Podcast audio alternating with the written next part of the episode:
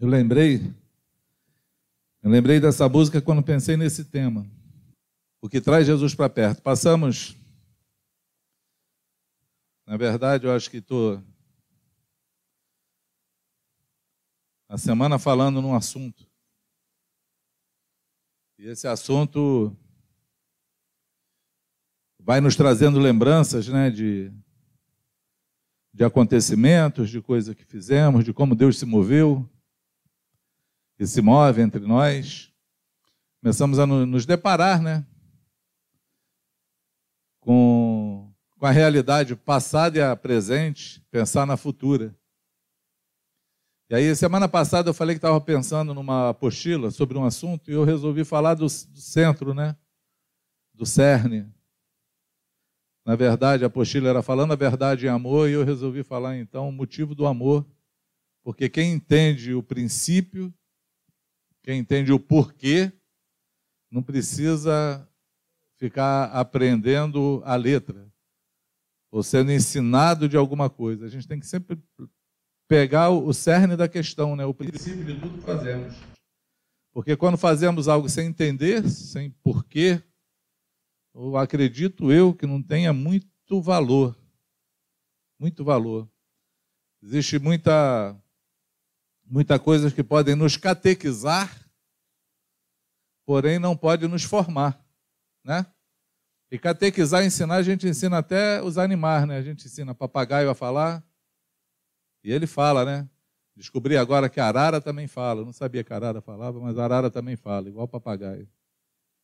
Né? Nós, nós conseguimos ensinar algumas coisas a algumas pessoas, mas quando a coisa entra no nosso coração, quando a gente entende o motivo, que fazemos e nos encontramos de fato com o Criador, essas coisas elas permanecem em nós para o resto da nossa vida. A não ser que um dia a gente não queira mais andar com Jesus.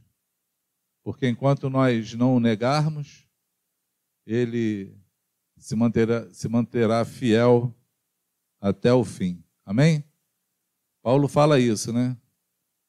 que se nós o negarmos, ele permanece fiel, porque ele não pode se contradizer. Isso é fantástico. Isso é fantástico. O Senhor, ele é fiel. Aliás, não. Se nós o negarmos, ele nos negará. Mas se formos infiéis, ele permanece fiel. Então, embora a gente negue o Senhor, ele permanece fiel conosco. Mas se a gente, se nós formos infiéis, aí é uma escolha só nossa, não dele ele continua fiel. Amém? E eu, eu vim falando do ensino, na verdade, Deus vem me motivando no assunto. E a gente vem falando essa semana, teve um grupo, acho que foi um grupo de quinta-feira, que eu fiquei até sem graça. Porque tem uns personagens assim que, que, que acompanham, né, visitam as reuniões, e tu já imaginou que toda vez que chega alguém, tu está com o mesmo assunto para falar? Aí parece que outro, você está de implicância com a pessoa, né? Está tá assim jogando a letra. Ou Deus de fato quer falar com essa pessoa, quer aperfeiçoar esse assunto. Entendeu? Ou a pessoa olha e fala assim: caramba, esse pastor não tem outra coisa para falar, ele só fala a mesma coisa. Já vim aqui dez vezes, ele falou dez vezes a mesma coisa. Como é que é isso? A gente se reúne só para falar a mesma coisa? E aí eu fiquei, fiquei oprimido.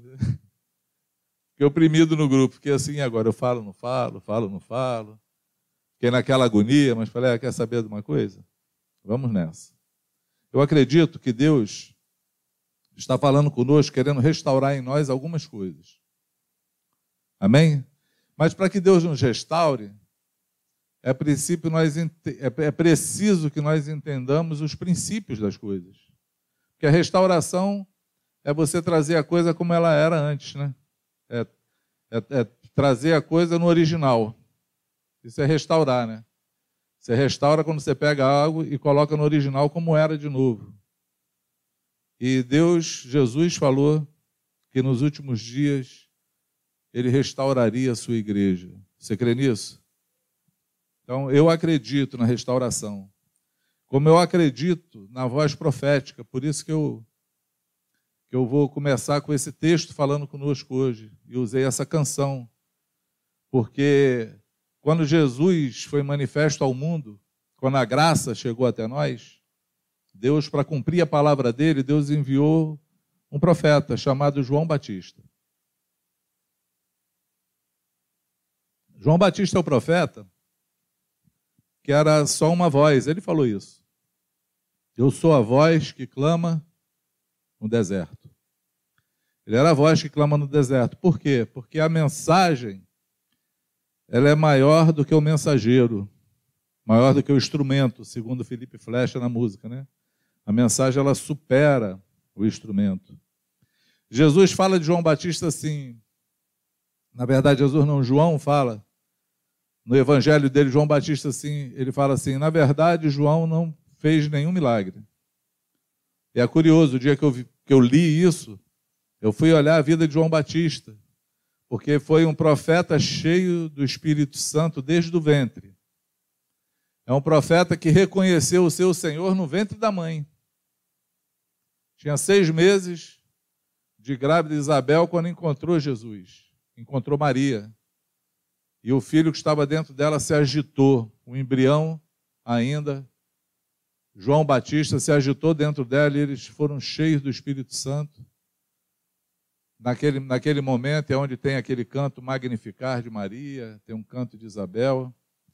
Mas João ele veio cheio do Espírito Santo desde o ventre da mãe. Mas imagina, não fez nenhum milagre. Eu fui olhar, de fato, João Batista não fez milagre algum.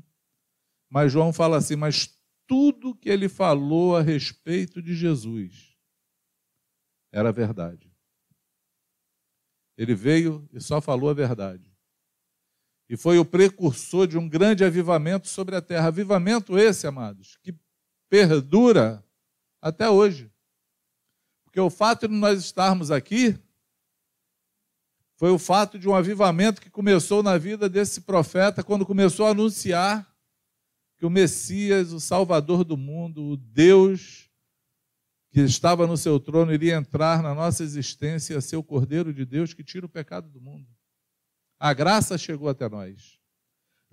É, Jesus falou, quando foi indagado sobre João, Jesus falou assim: Olha, nenhum homem nascido de mulher é maior do que João Batista, nenhum profeta. Até João, nenhum deles é maior do que João. Jesus falou que João Batista foi maior do que Elias, foi maior do que Eliseu, foi maior do que Isaías, foi maior do que Ezequiel. Ele disse que de todos os profetas, nenhum foi maior do que ele. Porque ele veio com a missão de ser a voz que clama no deserto e preparar os caminhos do Senhor. Ele veio cheio do Espírito Santo desde o ventre. Mas Jesus falou que o menor no reino, menor, o menorzinho de nós, no reino de Deus, seria maior do que João Batista. Aí colou a placa, né? Agora você parou para pensar, né? A placa colou aí. Por quê? Porque João Batista não alcançou a graça em Cristo. Ele não viu o sangue derramado. Ele não passou pelo advento da cruz. Ele não viu o céu ser aberto, o véu se rasgar, a tumba se abrir, Jesus se levantar dela, ressuscitado em glória, para ser o salvador do mundo. Ele não participou disso. Ele participou só antes disso. João foi morto antes de Jesus ser crucificado foi degolado. E ele declarou, ele começou um movimento, anunciando Jesus, anunciando a vinda do Messias. Ele começa assim: tem um texto, quero ler com vocês em João, João não, Mateus 3, eu li aqui João, já mudei o texto. Naqueles dias, é, Livro de Mateus, capítulo 3. Nós vamos ler do 1 a 10. Naqueles dias surgiu João Batista pregando no deserto da Judéia e dizia: Arrependei-vos, porque o reino dos céus está próximo. Esse é aquele que foi anunciado pelo profeta Isaías: Voz do que clama no deserto, preparai o caminho do Senhor, endireitai as suas veredas. João Batista, não, João tinha suas roupas feitas de pelos de camelo e usava um cinto de couro na cintura. Alimentava-se com gafanhotos e mel silvestre. E ele vinha, a ele vinha gente de Jerusalém, de toda a Judéia e de toda a províncias adjacentes ao Jordão, confessando os seus pecados. Eram batizados por João no Rio Jordão. E vendo ele muito dos fariseus e dos saduceus que vinham ao seu batismo, dizia-lhes: Raça de víboras, quem vos ensinou a fugir da ira futura ou da ira vindoura? Produzi, sim, frutos que mostrem vosso arrependimento. Não presumais de vós mesmos, dizendo: Temos por pai Abraão, porque eu vos digo que, mesmo dessas pedras, Deus pode gerar filhos a Abraão. O machado já está posto à raiz da árvore.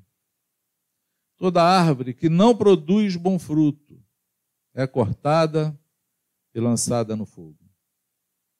Amém? Esse era o esse era o anúncio de João Batista. João pregava o arrependimento. Ele só falava assim: olha, o reino de Deus está próximo, está vindo. Arrependei-vos, porque ele vai chegar. E se ele chegar sem você ter se arrependido, ele vai atropelar você. Ele vai passar por cima de você, você vai ficar de fora. E ele falava: arrependei-vos. A porta do reino, a entrada para o reino é arrependimento.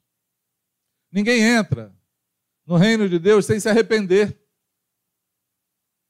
É o arrependimento que produz o novo nascimento.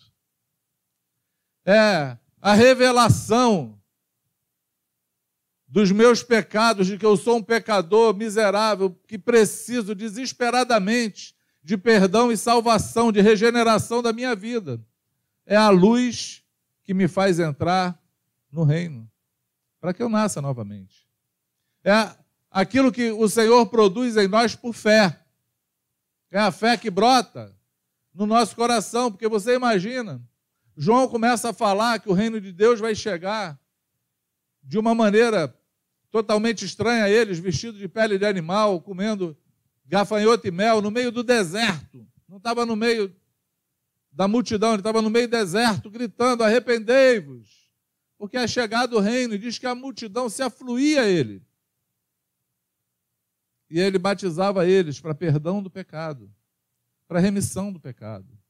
Era um caminho de limpeza, de limpar o homem, de limpar aqueles que ouviram a mensagem, de purificar aqueles que ouviram o chamado para se arrepender, para poderem ter uma nova vida. João, se você for ler depois, no versículo 11, ele vai dizer: Eu, na verdade, estou batizando vocês com água, mas depois de mim vem um que é maior do que eu e vai batizar vocês com o Espírito Santo e com fogo. O fogo de Deus e a unção do Espírito Santo, ela é posterior a uma limpeza de um coração sujo. Ela é posterior à purificação de alguém que era impuro diante de Deus e teve o privilégio de reconhecer os seus pecados, de olhar para ele, saber quem eu sou e quem ele é e de quanto eu preciso dele. E isso faz com que alguém mude de vida. Esse toque de Deus faz com, com, com que alguém desesperadamente procure o Senhor. Esse toque de Deus faz com que pessoas se prostrem diante do Senhor ou tomem atitudes na sua vida que talvez venha custar a sua própria vida, mas estão dispostos a viver inteiramente para o Senhor, porque eu descobri que a minha vida pertence a Ele só tem sentido nele. O único lugar que eu quero estar é no seu reino. Amém? Tem coisas que acontecem, já aconteciam naquela época e, e elas são passíveis de continuar acontecendo até hoje. Por exemplo, alguém muito inteligente, sábio, instruído, mestre da palavra, religioso, considerado é, considerado um mestre mesmo entendido, assim um teólogo da sua época, vê algo que ele nunca viu na vida, ele vê um movimento de milagre, um movimento de restauração, ele vê um movimento de, de morto sendo ressuscitado, de leprosos sendo limpos, de cegos enxergando, de aleijados andando, pela fé de um homem que ele nunca ouviu falar, que estava fora da sua teologia. Esse, o nome desse homem era Nicodemos. E ele então crê que de alguma forma Deus está com ele, por quê? Porque nenhum milagre que aquele homem é, fazia poderia fazer sem que Deus fosse com ele. Ele fala isso.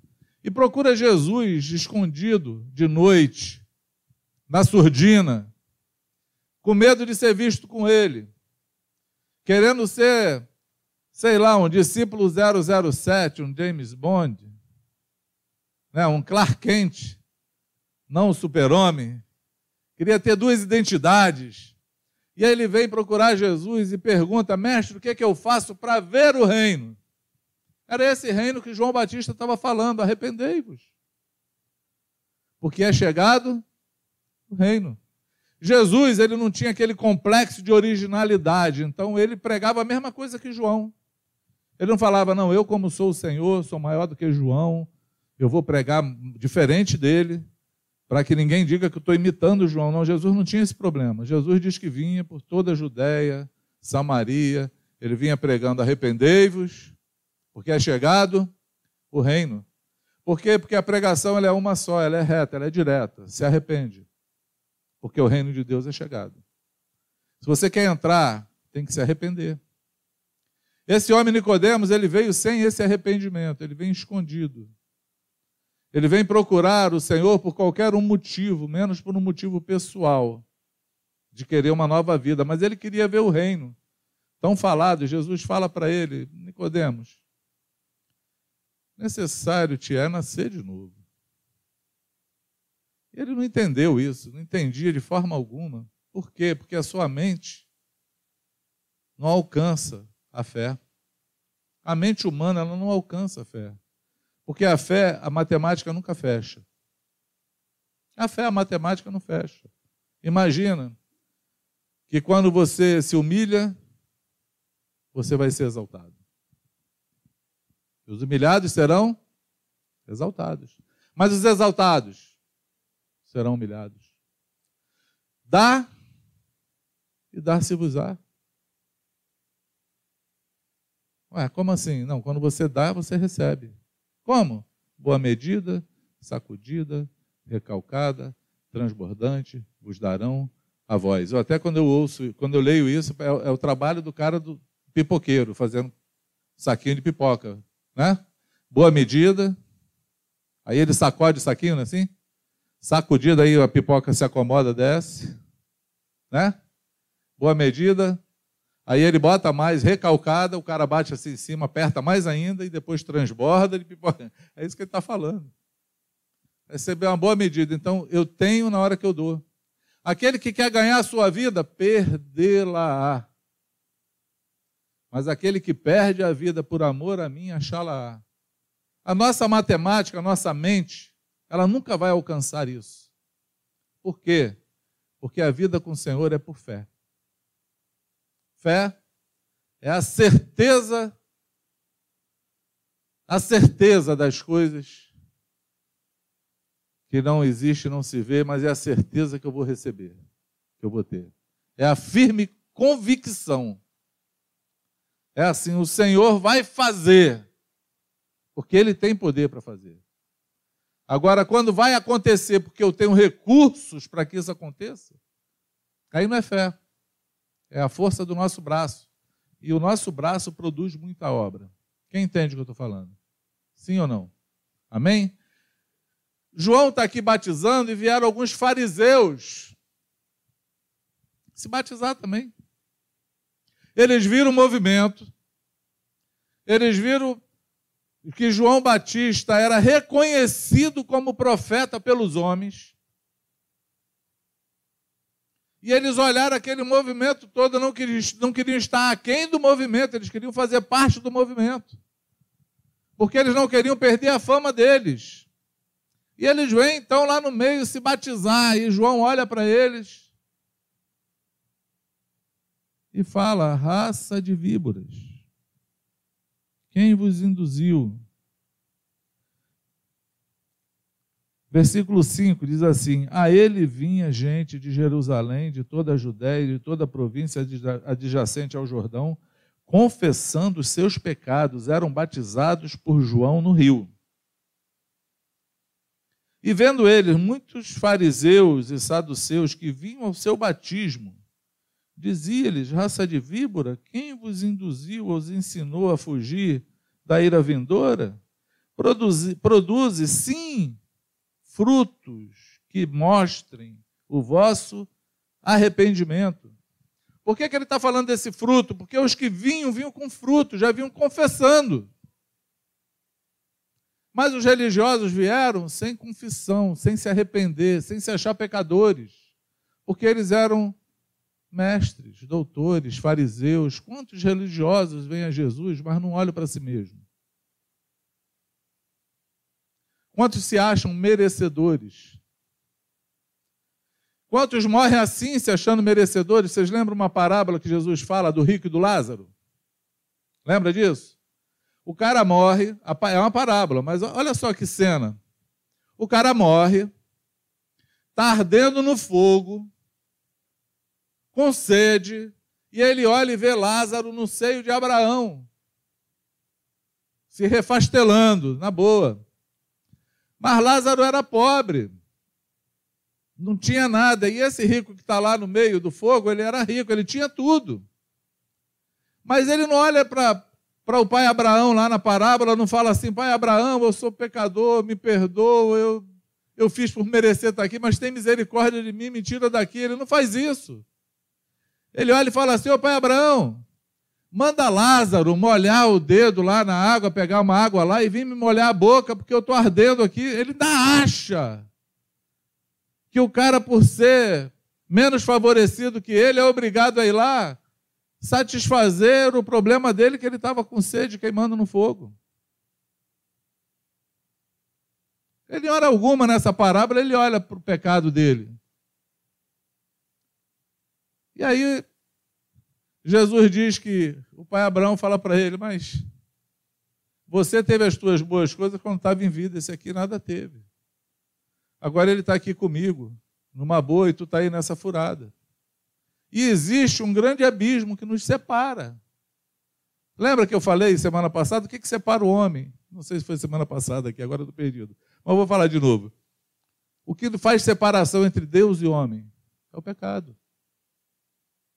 Porque os Isaías, através de Isaías, Deus fala, porque os vossos pecados fazem separação entre vocês e Deus. O que nos separa de Deus é o pecado. O que separou o homem de Deus foi o pecado de Adão, a desobediência de Adão. Adão desobedeceu a Deus, foi colocado para fora da presença de Deus. É justamente o nosso pecado. Quando nós lemos Romanos 8, Paulo falando, nada nos separa do amor de Deus, nada. Ele fala, nem altura, nem profundidade, nem largura, nem um anjo no céu, nada. Mas na lista dele o pecado não está escrito, está? Sim ou não? Ele não fala nem o pecado te separa do amor de Deus. Não. Porque o pecado faz separação. O que nos uniu a Deus foi a justificação dos nossos pecados por Jesus, porque ele morreu por nós, ele perdoou as nossas ofensas. Ele perdoou os nossos pecados, ele possibilitou o retorno ao Pai. É por isso que todos os dias nós temos que glorificar o Senhor. Falar, Senhor, glória a Ti. Obrigado, Senhor, porque por tua cruz, pela tua dor, pela tua iniciativa, porque tu nos amou primeiro, é que nós podemos ter acesso a ti, porque nós não merecemos e não merecíamos. Mas é tudo pela tua graça. Tudo pela tua graça. Todos nós temos a mesma condição diante do Pai. Todos nós. Todos nós estamos na mesma situação desesperadamente dependente da graça do Senhor todos os dias. Uma coisa que nós deveríamos lembrar todos os dias quando abrimos os olhos é: Senhor, muito obrigado, porque as tuas misericórdias se renovaram essa manhã. é a causa de nós não sermos é, consumidos. Ainda podemos nos arrepender todos os dias e te pedir perdão, ainda podemos a cada dia sermos transformados de glória em glória com a medida de Jesus, podemos a cada dia te conhecer mais, podemos crescer a cada dia. Glória a Deus! Glória ao Senhor. Porque nós podemos, existe o retorno, existe a restauração, existe a ressurreição para cada um morto, existe restauração para qualquer vida, existe solução para qualquer pessoa que se humilha diante do Senhor e pede por socorro e perdão a Ele, Ele está sempre com a mão estendida. Você pode dizer amém? É tão confortante saber disso. É tão confortante saber que tem um Deus que nos ama e está pronto para nos ajudar a nos tirar das nossas furadas, dos nossos caminhos. E aí João olha para essa raça de víboras que veio sem arrependimento, sem confissão de pecado, e ele fala: produz frutos que mostrem o teu arrependimento e não tenha a soberba de vocês falar: não, mas eu sou filho de Abraão. Eu sou crente desde que eu nasci, eu fui batizado não sei aonde, no Rio Jordão sete vezes. Eu conheço a Bíblia toda, eu tenho um calo no meu joelho de oração. Eu sou uma pessoa de Deus, não tenha presunção. E não se apoie não se estribe no teu entendimento, nem na tua religião. Se estribe na graça e na misericórdia do Senhor, a cada dia. Porque João falou que até das pedras Deus levanta adoradores, filhos de Abraão, homens e mulheres que vão se render a Ele. Hoje eu estava, eu estava de manhã, fui contactado por um, amigo que eu não via há 30 anos. O cara me puxou pelo Facebook, dando glória a Deus, porque eu sou pastor, há 30 anos ele tem que dar muita glória a Deus. Mas ele se converteu, eu dei mais do que ele, porque ele era pior que eu quando eu era ímpio. E Jesus foi, foi, uma manhã, foi uma manhã boa da misericórdia de Deus que Jesus restaurou a vida. E eu fiquei pensando assim, como o Senhor é bom. Como ninguém pode falar, minha vida acabou, está perdida, porque o Senhor sempre tem uma saída para a gente ele sempre alcança os perdidos, sim ou não? Mas João falou que a árvore está, a, a, o machado está posto à raiz das árvores. E toda árvore que não produz bom fruto é cortada e lançada no fogo. Isso aqui a gente precisa ter muito entendimento para isso. Porque a nossa vida tem que produzir bons frutos. Nós precisamos produzir bons frutos todos os dias em todas as estações. Se arrepender a cada dia. Quem vive numa vida de relacionamento, numa vida discipular, numa vida onde existe sujeição, respeito, onde existe companheirismo, né? que são as coisas que a gente já tentou ensinar, mas não dá para ensinar. A gente tinha reunião de companheirismo há muito tempo atrás. Então era assim: você tinha que ter um discipulador e você tinha que ter um companheiro. Que aí você desenvolvia o discipulado, a sujeição, e você desenvolvia o companheirismo. Mas depois a gente parou para pensar no meio do caminho e falou assim, amado, quem é companheiro é. Como é que tu ensina alguém a ser companheiro? Fala para mim. Como é que você ensina alguém a ter comunhão com alguém? Não se ensina, esse, isso é produzido pelo Espírito Santo, é fruto de cada um. É fruto do interesse de cada um. Eu ouvi um pastor Acho que o nome dele é Roberto Carlos. Acho que é uns 20 anos atrás. Ele falou assim: como é que foi a frase? A firmeza e a edificação de um discípulo está inteiramente ligada ao relacionamento que ele tem com Cristo. É verdade. Porque se eu tenho um relacionamento com Jesus, eu vou saber que eu tenho que amar o próximo. Eu vou saber que eu tenho que a cada dia estar firmado na rocha eu vou saber que eu tenho que sofrer injustiça, eu vou saber que eu preciso ser justo, eu vou saber que eu tenho que largar a injustiça, me ver livre dos meus pecados, confessar os meus pecados, eu vou saber disso tudo. Por quê? Por conta do meu relacionamento com Jesus. O relacionamento com, com, com o Senhor, ele vai nos limpando. É claro, nós precisamos uns dos outros, por quê? Porque a, a palavra diz também, né? Ai daquele que estiver só. Vocês já ouviram falar isso, né? Quem anda sozinho anda muito mal acompanhado. Anda muito mal acompanhado. Por quê, amados? Que anda muito mal acompanhado? Porque o solitário busca os seus próprios interesses. Toda pessoa que é solitária está buscando só os seus interesses, não está buscando o interesse dos outros. Mas o amor que está em nós, ele se preocupa com o outro. O amor, ele não busca os seus próprios interesses, mas o que é dos outros. Então, quando você vê qualquer pessoa solitária, que não tem amigo, que anda sozinho no mundo, é porque você pode escrever embaixo: olha, essa pessoa é uma pessoa egoísta. Ela busca só os seus próprios interesses, ela busca só o que lhe interessa, o que lhe apraz, o que faz bem para ela. Ela não olha para o Senhor e, e, e pergunta para o Senhor o que, que ele aprova, o que, que apraz a ele. Aí ele vai falar que você seja é, frutífero na vida das pessoas, que você acuda o necessitado. Né? O jejum perfeito lá, de Isaías 58. É aquilo que Deus se agrada. Amém? Então, o relacionamento com Jesus, ele transforma a gente. Nós ouvimos uma palavra sobre confissão de pecados. Eu acho que eu sei como ela começou. Por que, que eu quero falar desse, desse assunto?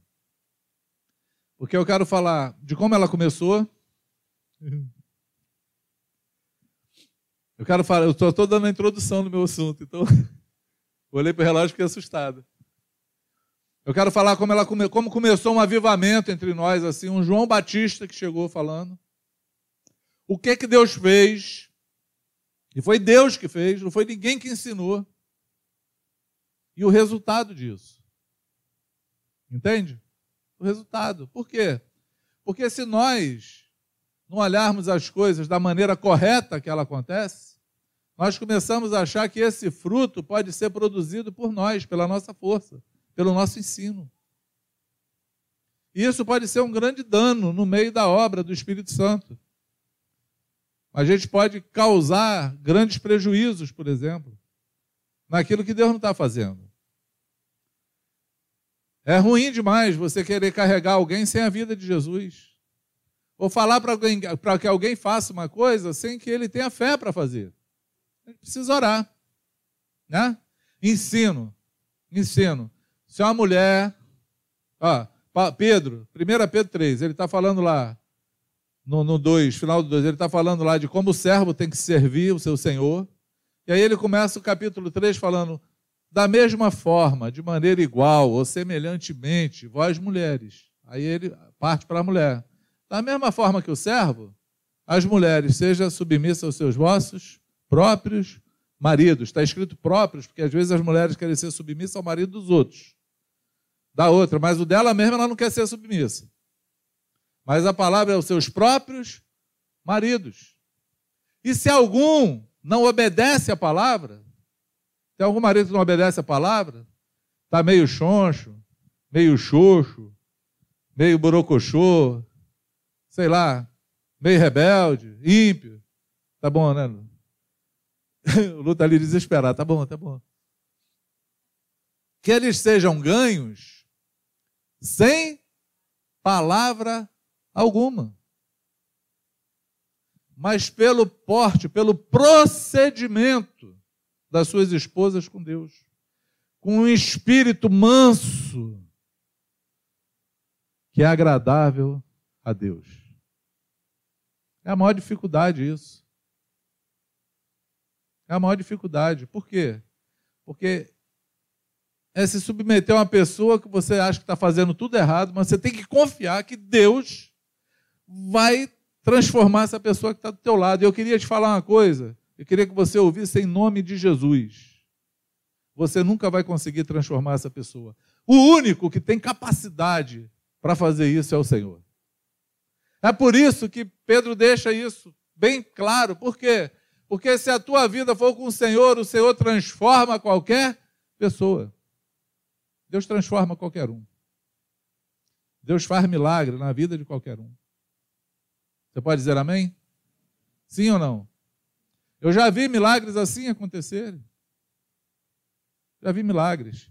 Mas não vou entrar por aí, não. Vou voltar para onde eu estava. Senão eu mudo a minha, a minha história aqui. Eu não sei precisar para vocês o ano, mas quando a gente recebeu uma palavra sobre luz, sobre verdade, sobre confissão de pecados, sobre esse tema que é tão simples, era, era, um, era um tema simples na Bíblia. Por exemplo, ninguém se batizava sem confessar os seus pecados. Se eu fizesse um censo hoje aqui, talvez a maioria se batizou e nem sabe o que é isso. Passou. Sem esse encontro transformador do Senhor, que me faz querer me ver livre do que eu era, para ser uma nova criatura em Cristo. Nem entendeu isso, mas está caminhando. E eu quero estar hoje aqui em nome de Jesus, como a voz que clama no deserto. Eu quero ser essa voz para que o avivamento chegue ao teu coração que me ouve. Aonde chegar a minha voz, que traga um avivamento de Deus na tua vida. Eu acho que essa palavra, ela surgiu, na verdade, na vida de Sérgio Franco. Lá nos primórdios, quando a gente estava começando, ele estava jejuando um dia, orando. E o Espírito Santo convenceu ele através de um texto de primeira, de primeira não, Tiago 5,16, que diz assim: Confessai vossos pecados uns aos outros e orai uns pelos outros para que vocês sejam curados. Isso trouxe um quebrantamento na vida dele. E ele então chegou em casa, na casa dele, chamou a esposa dele, sentou com ela, já era pastor e confessou todos os pecados dele que ela não conhecia. Pediu perdão para ela, se humilhou. Eu lembro disso, porque a gente andava nesse tempo, juntos. E eu lembro que eu tive até um retorno da Denise na época que falou comigo. E são só os nomes que eu vou citar aqui, Franco e Denise. Eu lembro dela falando depois comigo desse momento com o Franco, como para ela estava sendo difícil. Nós passamos por isso. E o Franco, então, no meio de um grupo caseiro, ele dá o testemunho dele, ele fala da palavra. Ele abre esse texto, abre o texto de 1 João 1, de 5 a 10, que fala: se andarmos na luz. Na verdade, não, que Deus é, é luz e nele não há trevas nenhuma. Se dissermos que andamos com Deus, estamos na, na, em trevas, fazemos Deus mentiroso e nos tornamos mentirosos. Mas se andarmos na luz, assim como Ele na luz está, nós mantemos comunhão uns com os outros, e o sangue de Jesus, seu Filho, nos purifica de todo o pecado. E aí, nós tivemos uma luz, que a confissão dos nossos pecados, ela não só curava a gente daquele mal, e é verdade, porque os pecados que a gente não confessa, eles amanhã vão pegar a gente de novo, porque a gente não, é um círculo vicioso. Porque você só se arrepende quando você confessa e deixa, mas quando você não faz isso, você tem remorso do teu pecado. Aí você fala, nunca mais eu faço isso, é uma questão de tempo para você fazer de novo. É só uma questão de tempo. Ficar preso agarrado naquilo. E amanhã ele volta. Por quê? Porque tudo que não está na luz, tudo que está em trevas, tudo que está escondido, tudo que não foi manifestado, ele está ali habitando demônios ali, porque o, o reino das trevas funciona no escuro. O reino da luz funciona na luz. Amém? Paulo escrevendo, acho que a Colossenses ou Tessalonicenses, agora falhou, ele diz assim: corrija aí, Lu. Porque ele, o Senhor, com sua mão forte, me tirou do reino do império das trevas e me transportou para o reino do Filho do seu amor, o reino da luz. Amém? Foi assim que o Senhor fez. E isso trouxe um impacto muito grande em nós. Quando nós ouvimos isso, isso foi trazendo uma reação em cadeias. Por quê? Porque ninguém ensinou. Não é um trabalho de um discipulado que você senta com o teu discípulo e fala assim, e aí, amado, tem pecado para confessar? Me conta aí.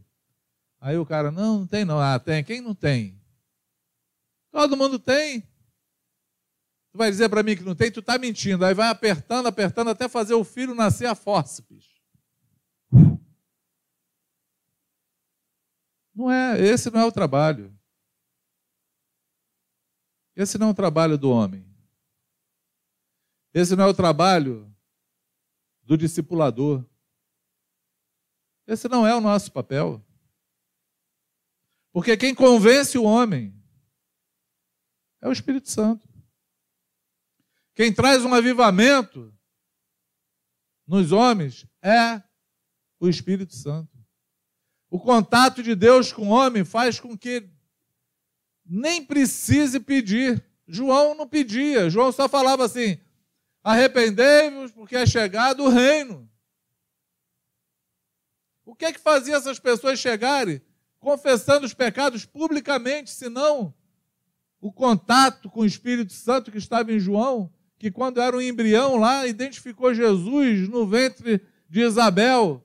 Aquele movimento espiritual, aquilo que Deus estava fazendo, preparando os caminhos do Senhor, preparando um povo, deixando um povo bem preparado, para que quando a graça chegasse sobre eles, todos estavam desejosos de receber a graça, desejosos da salvação, desejosos da libertação, desejosos de serem livres. Esse era o trabalho, e é o trabalho do Espírito Santo. A palavra ela é ministrada, querigma, e ela produz fé no coração e começa a arrancar um monte de gente dos seus buracos, das suas cavernas, dos seus fantasmas, dos seus medos, dos seus tormentos, daquelas coisas que você se envergonha, mas não fala, e não sabe que você pode ser livre disso na hora que você decidir entregar a tua vida a Jesus, andar com Ele e falar: Eu quero me ver livre desse negócio, eu quero zerar minha conta. Em contato, amados, com Jesus, com o Espírito Santo, é sempre assim. Vou te contar uma outra história. Jesus chegou no barco, Pedro está pescando, e não pegaram nada a noite toda, pescando, pescadores, é, entendiam o que estavam fazendo, um trabalho a noite inteira pescando, eles parece Jesus e fala assim: joga a rede do lado direito do barco. E aí Pedro, para não ser mal educado, né, fala: olha, a gente já pescou a noite toda. O que ele estava querendo dizer era assim: a gente pode pegar passarinho aqui, mas peixe não. Pode ser que um passarinho esteja morrido afogado e vai vir nessa rede, mas peixe nunca. Mas sobre a tua palavra, porque você está falando, eu vou jogar a rede. Jogaram a rede, quase afundaram o barco. De tanto peixe que pegaram. Eu não sei se vocês lembram, mas depois lê lá. A primeira reação de Pedro, sabe qual foi? Se ajoelhou diante de Jesus e falou assim: Aparta-te de mim, porque eu sou um homem pecador. Jesus não falou nada dos pecados de Pedro. Não pediu para ele se arrepender de nada. Mas o contato com ele é impossível alguém querer ficar nas trevas. É por isso que Isaías falou: e no meio das trevas houve uma grande luz. Ele é a luz do mundo, ele é a luz que veio para iluminar as nossas trevas. Você pode dizer amém? Sim ou não? Ouvindo isso num grupo, eu não sei se eu vou conseguir contar todas as histórias, eu acho que não. Eu tinha pretendido falar hoje. Mas ouvindo isso no grupo, aconteceu alguns eventos que nós participamos dele. Eu encontrei, uma irmã nos procurou, nova convertida, vou usar esse, eu acho que só vou conseguir falar esse, esse testemunho. E ela falou assim, para mim, Cidinho Solange, nós temos que confessar um pecado. Eu tenho que confessar um pecado. Deus falou comigo ontem. Eu ouvi essa palavra e eu tenho um pecado que eu vou confessar contra o meu marido, mas eu sei que ele vai me matar. Estou segura disso. Como nós já tínhamos passado por uma experiência parecida, e Deus tinha feito um milagre, eu me enchi de fé. Eu olhei para ela e repeti o que eu ouvi o Franco falando na outra história lá. Eu falei, amada, se tu morrer, tu vai para a glória de maneira honrosa. Vai morrer por causa do nome de Jesus. Fica tranquila. Vamos confiar no Senhor. Mas conta aí. Aí ela fala assim: Não, eu eu cometi um adultério contra o meu marido. E foi com o irmão dele. Que mora todo mundo no mesmo quintal. É o irmão que mora do lado. E quando ela falou isso, eu já fiquei preocupado. Por quê? Porque o marido dela era aquele. Aquele rapaz que a gente poderia chamar de maçaranduba. Eu falei, rapaz, vai ser uma encrenca. Outra coisa, ele era ímpio. Gostava da gente. Embora ele era afrodescendente, ele, ele chegava lá para chamar ela e falava assim: oh, sai do meio desses branquelos aí. Bebia, bebia, derramava uma rama, como a gente falava na época todas. E eu olhei assim para ela e falei: então, vamos orar? Oramos, oramos. E Deus nos deu uma palavra na oração. Como maçã em bandeja de prata, assim a palavra certa dita no tempo oportuno. Não nos afobamos. Falei, filha, vamos orar. Porque Deus vai nos dar o tempo e o modo. Mas uma coisa é certa, você vai ter que confessar esse pecado. Tem que ser bem livre disso. Deus já conhece o teu coração, já sabe do teu desejo. Mas vamos fazer a coisa segundo o Senhor. Ela, beleza. Compartilhei com o Franco, naquela época não era tão rápida, né? não tinha telefone, não tinha. O máximo que a gente tinha era um mobitel, que dava um maior trabalho, pegar a fila do orelhão, ligar, deixar o recado. Era um rolo doido. E o Franco, não, amado, é prudente, é isso mesmo, vamos nessa. Mas, detalhe, amados, não foi fruto de um trabalho nosso de querer saber, ó, você tem que confessar o teu pecado. Tem pecado aí? Conta aí. É fruto, é fruto de alguém que ouviu Deus. E falou, pensou consigo, não quero mais viver com esse pecado. É fruto disso. É fruto de um avivamento. É fruto de uma unção que traz Jesus para perto. Que fala para você, se arrepende dos teus pecados para que você entre no reino. O reino de Deus está chegando. Eu acho que essa palavra hoje ela é muito atual, porque nós vivemos num tempo onde esse reino está cada dia mais próximo. Jesus está voltando, amados. Ele está às portas. Nós estamos à porta de uma perseguição, bem próxima de nós. E aí eu queria que você estivesse atento a isso. E orasse, orasse para que o mover do Espírito Santo a unção do Espírito Santo, o avivamento que o Espírito Santo pode produzir, consiga produzir na tua vida e em volta dos teus, para que você seja instrumento na mão dele, para salvar a muitos. Amém? Essa tem que ser a nossa oração. E aí, naquele tempo, eu fabricava bolsas. Eu tinha uma fábrica de bolsas chamada Cid Cid. E Cid Cid Bolsas e Mochilas estava financiando algumas coisas que a gente fazia na época. E nós tivemos um encontro lá na UERJ, aqui na UERJ. E veio um, um pastor americano chamado. O Luciano saiu na hora de falar o nome do cara. Morris Monroy. Monroy. Monroe. Negócio desse. O cara já até faleceu. E, e nós. Eu peguei e aluguei um ônibus. E botamos todo mundo de Campo Grande lá, da nossa terra lá. Todo mundo dentro do ônibus partimos para cá, para o UERJ, para ouvir o cara. Chegamos lá, sentamos naquelas arquibancadas que não tinha cadeira. Só que na hora da gente entrar no ônibus, estamos entrando, o irmão veio trazer a, a esposa, né? Resolveu ir. Ah, eu vou também. Entrou no ônibus, veio lá de. Hein? Ele não era irmão, ele foi irmão depois, mas o marido da irmã. Entrou no ônibus e partimos para o UERJ. Chegamos na UERJ lá, o cara falou, eu não sei o que ele pregou até hoje. O americano, porque eu tenho um déficit de atenção. Então, quando eu estou pregando, quando o cara está falando em inglês, o outro traduz em português, aí ele fala inglês, eu estou tentando entender, não entendi nada. Aí o cara fala em português. Aí ele fala de novo. Quando ele fala de novo, que o cara vai traduzir de novo, eu já esqueci do que ele falou antes. Eu perco tudo, não entendo nada. Fico totalmente perdido. Então, até hoje, eu só sei que o cara teve aí que aconteceu isso. O que ele falou, não sei. Nem sei qual foi a administração que trouxe o cara, mas eu sei que ele fez um apelo. E no apelo, quem vai no apelo? marido da mulher. Marido da irmã que estava lá, com um problema dela de luz. E aí eu sentei do lado dela assim na arquibancada. Ela estava chorando, eu olhei para ela assim e falei: E aí, filho, acho que chegou a hora. É o sinal de Deus. Vamos nessa. Ela, vamos, vou marcar contigo.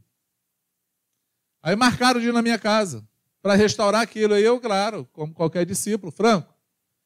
Aquele negócio vai ser hoje à noite lá em casa e tal.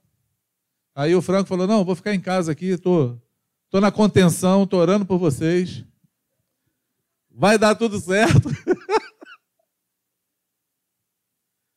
e eu, Joia, tranquilo. É, tem que morrer pelo nome de Jesus. Eu falei isso para a irmã, né? Então bora morrer todo mundo. Ah, pronto para todo mundo morrer.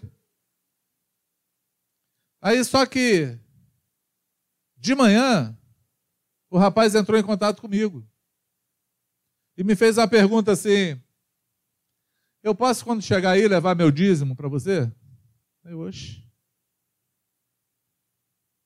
Pode. Fiquei intrigado com isso, falei, meu Deus, quem falou de dízimo para o cara que se converteu semana passada? Eu não tenho essa cara de pau. Eu sou, eu sou meio limitado nessas coisas. E o que, que deu na cabeça desse cara querer entregar o dízimo? É, tá bom. Deixa para lá. Esqueci de quê? Não? Aí deixa para lá.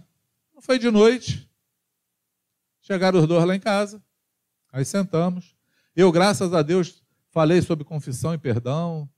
E enfatizei mais o perdão, confesso, do que qualquer outra coisa. Que tem que perdoar, tem que perdoar, tem que perdoar. É porque a irmã já sabia que tinha que confessar, né? Mas ele, não, perdão, Jesus é bom. Quase eu cantei, né? Sou uma florzinha de Jesus. Que eu pensava assim, rapaz, só uma abraçada dessa. Só uma abraçada dessa. Já tinha escondido as facas de casa toda carro no outro. O cara parecia um armário, né, Solange? Massaranduba mesmo. E aí, ela chegou, todo mundo rindo de mim, né? É bom que ninguém dorme, né? Aí a irmã chegou e falou: então, tem um pecado para confessar para você. Por isso que a gente marcou para vir aqui hoje e ela tremia, chorava e tremia. Eu nunca vi ninguém tremer de quicar. Quicar onde está sentada, no sofá. É sério? A menina quicava igual uma bola, assim, ó, quicando, tremendo. E a gente orando. Jesus tem misericórdia, Senhor. Por dentro, aquela guerra, aquela avalanche por dentro, aquele negócio. E ela então solta a bomba, né? Solta a bomba de Hiroshima. É um apocalipse o negócio. E a gente esperando. Aí o cara ouve assim, olha para ela e fala assim: Eu já sabia disso. Não do teu pecado. Não do teu pecado. Eu estava ontem orando, falando com Deus, e o Espírito Santo falou comigo assim: olha, você tem que dar o teu dízimo. Aí eu até liguei para o Cidinho para falar que eu queria dar o dízimo. Mas ele falou para mim que para eu dar o meu dízimo eu tinha que perdoar você.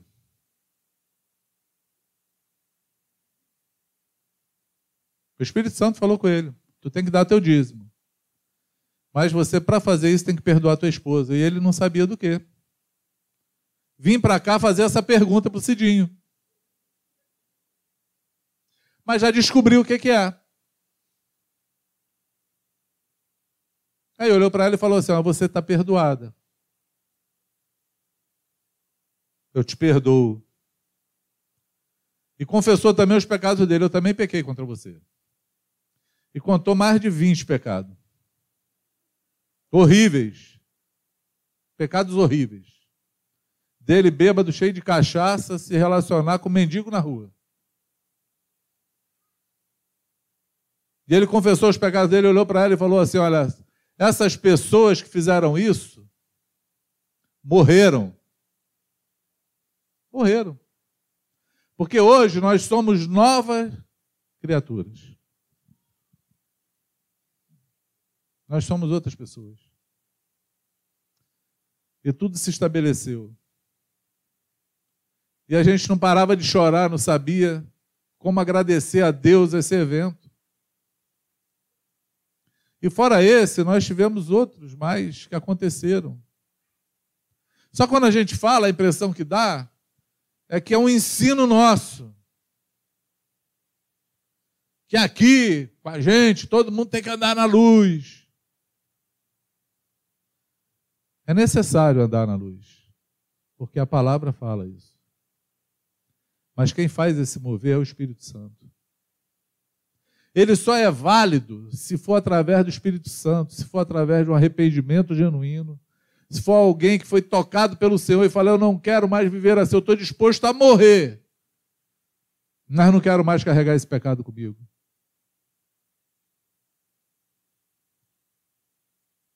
Esses são aqueles que ouviram João Batista falar: vão e dê frutos dignos de arrependimento ter frutos dignos. Esse avivamento do Espírito Santo é por qualquer lugar que você vai. Você pega a Bíblia, amado, você lê lá Atos 19 e 18. Havia 60 anos que Jesus Cristo tinha falecido e ressuscitado. Subido aos céus, 60 anos. Paulo chega em Éfeso e começa a pregar em Éfeso. E está escrito lá.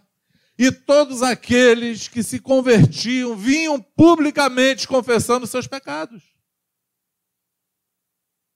Mas você não encontra em hora alguma na pregação deles falando. Você é obrigado a confessar o seu pecado. Eles pregavam assim: olha, você tem que se arrepender dos seus pecados. Porque Jesus Cristo, quem nós conhecemos, aquele que tocou em nós, morreu na cruz, ressuscitou, e um dia ele vai voltar, mas ele diz que todo aquele que se arrepende, que entrega a vida na mão dele, vai receber a vida eterna, tem absolvição dos seus pecados, vai ficar livre deles. E aí eu acho que todo mundo, quando ouvia isso, falava: Eu já estou louco para me ver livre disso há muito tempo. E era a oportunidade que eles tinham de confessar tudo que tinham feito, zerar a vida para começar uma vida nova. Infelizmente, infelizmente, nós vivemos num tempo de uma geração de crentes onde acreditam que podem viver com Jesus sem largar os seus pecados, sem se arrepender dos seus pecados sem ser transformados para ter uma nova vida. Tem gente que nem quer ter uma nova vida, quer continuar com a sua vida. Mas agora sou crente. Tem gente que quer que Jesus dê um jeitinho na sua vida para ficar melhor, mas não estão dispostos a morrer para que ele faça uma nova vida, porque Jesus, ele não dá jeitinho na vida de ninguém. Ele dá uma nova vida. Ele não reforma a casa velha, ele derruba a casa velha toda e constrói uma nova casa. E enche essa casa da glória dele. e faz com que as pessoas conver, convirtam, as pessoas venham, convirjam para Ele. Faz com que essas pessoas viram um imã de pessoas sedentas de Deus. A vida começa a frutificar, fazer sentido. Você começa a ver Deus em todo lugar. É que nem a música do padre lá, tu começa a ver anjo voando em tudo que é lugar. No meio do povo, em cima do altar. É, não sabe se o céu subiu, se, a terra subiu, se o céu desceu. Você não sabe nem dizer nada. Você sabe que é o, a atmosfera espiritual que você entrou, ela transformou você do que você era. E te trouxe uma nova vida. Amém? A minha oração é que esse oxigênio do Espírito Santo entre hoje nos teus pulmões.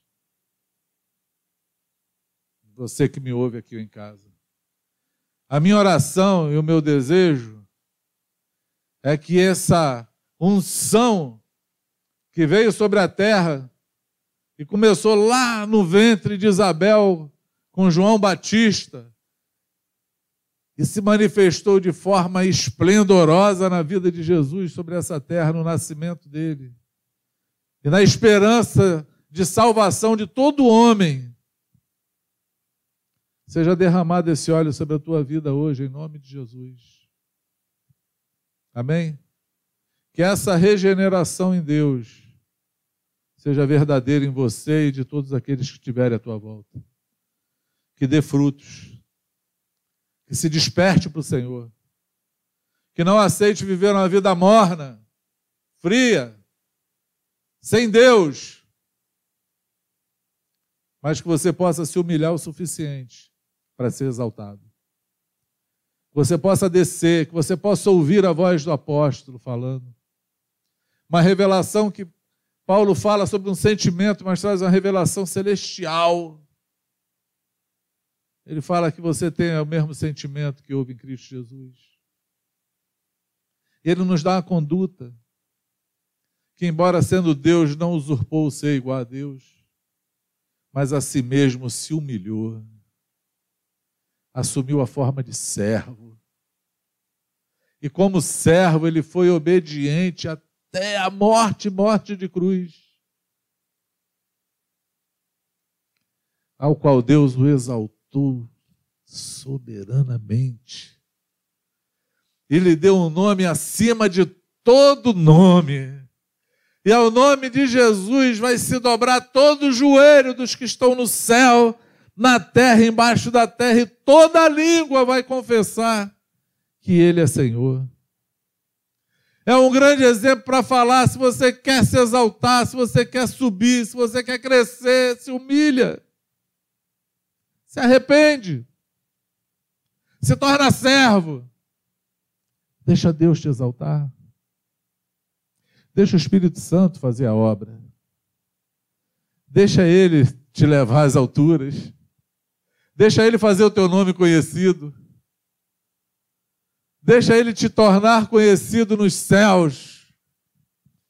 Deixa ele fazer com que os demônios, quando te vejam, saiam correndo de medo desesperados, como era quando vinham Jesus. Antes Jesus abrir a boca, já falava o que vieste fazer. Vem nos perturbar do tempo. Porque existia alguém cheio da unção e da graça do Senhor. Você pode dizer amém? Eu quero orar contigo. Quero orar contigo. É, você pode ficar de pé. É. Eu queria muito fazer um apelo, mas não posso. Por causa da nossa, da nossa conduta com aglomeração, mas eu sei que Deus, com certeza, com toda certeza, convicção que há no meu coração está falando contigo. Que você tenha contato imediato com o Espírito Santo nessa hora. que aquilo que Ele está falando contigo, aquilo que Ele trouxe à tua mente, não morra, ou não perca força na hora que você abrir o teu WhatsApp ou o teu Instagram para você esquecer desse momento. Foi esquecer dessa palavra. Eu quero orar ao Senhor nessa hora para que essa palavra ela fixe no teu coração, ela seja pregada com prego espiritual agora, para que ela produza frutos de arrependimento na tua vida. Eu quero te animar a não se permitir viver nas trevas. Eu quero te animar a não se permitir a cultuar ou trazer demônios contigo na tua vida para roubar, matar e destruir. Porque é exatamente isso que eles fazem na parte oculta e escura da tua vida. É ali que eles ficam, no meio das trevas. Mas que a luz se manifeste sobre a tua vida. Que o Espírito de Deus te impulsione, te dê força, te dê propósito, te dê motivo, te dê razão. De maneira simples como eu já vi acontecer de, de outras vezes, e te conduza para o milagre. Porque a vida ela é transformada na luz. É justamente na luz que Jesus opera e vive. É justamente quando ele derruba a casa que ele pode levantar a casa, uma nova casa. É justamente quando ele tira da tua vida tudo aquilo que você é, não, não precisa ter e não pode ter porque só te atrapalha, é justamente nessa hora que ele te dá uma nova vida. Ele faz você florescer no meio do deserto. Pai, eu quero em nome de Jesus, eu oro e te peço, Senhor, que a tua palavra, porque ela não é minha, ela é tua, a tua palavra, que o teu Espírito, que a unção do Espírito Santo, seja agora, Senhor, sobre toda a minha audiência. Eu quero te pedir, Senhor, que essa semente frutifique. Eu quero te pedir que a tua voz seja ouvida. Eu quero te pedir que o teu espírito hoje promova, Senhor, a mesma coisa que promoveu em Pedro quando te conheceu e viu o milagre na vida dele. A mesma coisa, Senhor, que aconteceu quando João encontrou Maria. Porque foi a, a, a, unidade ali, Senhor, na hora do encontro, Senhor, do profeta com o grande rei, com o Salvador do mundo, com a graça personificada, com o amor personificado, com Deus encarnado. Foi exatamente ali, Senhor, que tu moveu aquelas mulheres para se alegrar e cantar, Senhor, e magnificar o teu nome. É exatamente nessa hora, Senhor, que o teu nome é glorificado. E é isso que nós queremos, Senhor, ver o teu nome exaltado e glorificado em nossas vidas. Para que todos aqueles, Senhor, que estão à nossa volta possam usufruir e desfrutar do benefício que era estar perto de alguém cheio do Espírito Santo. Que hoje, Senhor, tu encha esses vasos de barro com teu tesouro inestimável.